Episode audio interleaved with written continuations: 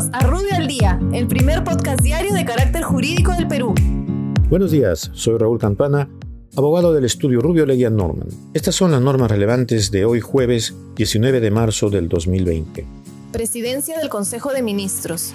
La presidencia del Consejo de Ministros dispuso la inmovilización social obligatoria a partir de las 8 de la noche hasta las 5 de la mañana. Igualmente dispuso que a partir de hoy jueves queda prohibida la circulación de vehículos particulares. Quienes tengan el salvoconducto personal para transitar durante el día podrán hacerlo utilizando los medios públicos de transporte urbano.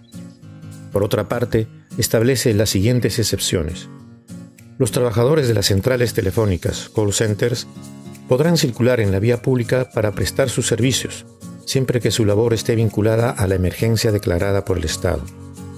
Igualmente, como excepción a la inmovilización social obligatoria nocturna, podrá circular el personal que participa en la prestación de los servicios de abastecimiento de alimentos, salud, medicinas, continuidad de los servicios de agua, saneamiento, energía eléctrica, gas, combustibles, telecomunicaciones, limpieza y recojo de residuos sólidos, servicios funerarios, transporte de carga y mercancías y actividades conexas, prensa escrita, radial o televisiva, atención médica urgente o de emergencia por encontrarse en grave riesgo de su salud.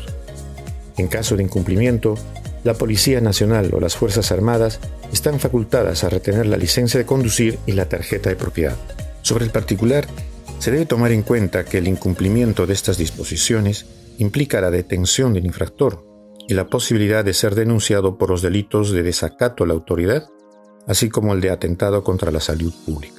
Energía y Minas. El Ministerio de Energía y Minas establece que durante el plazo de emergencia nacional, los titulares de actividades y comercialización de hidrocarburos deberán tramitar los pases de tránsito y circulación, ejecutar protocolos de seguridad y salud de su personal y de sus contratistas, así como cumplir con la presentación diaria ante el OSINERMIN del inventario de combustibles, el estado de sus instalaciones, así como las vías de comunicación que utilizan para garantizar el suministro del combustible. SUNAT. La SUNAT aprueba las condiciones para solicitar la devolución del impuesto selectivo al consumo por parte de las empresas de transporte terrestre de carga y de personal a nivel nacional respecto del consumo de combustible diésel.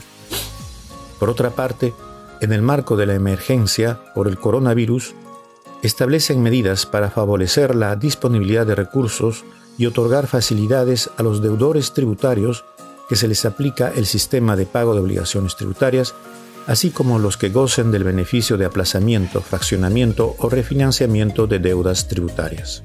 Desarrollo e inclusión social.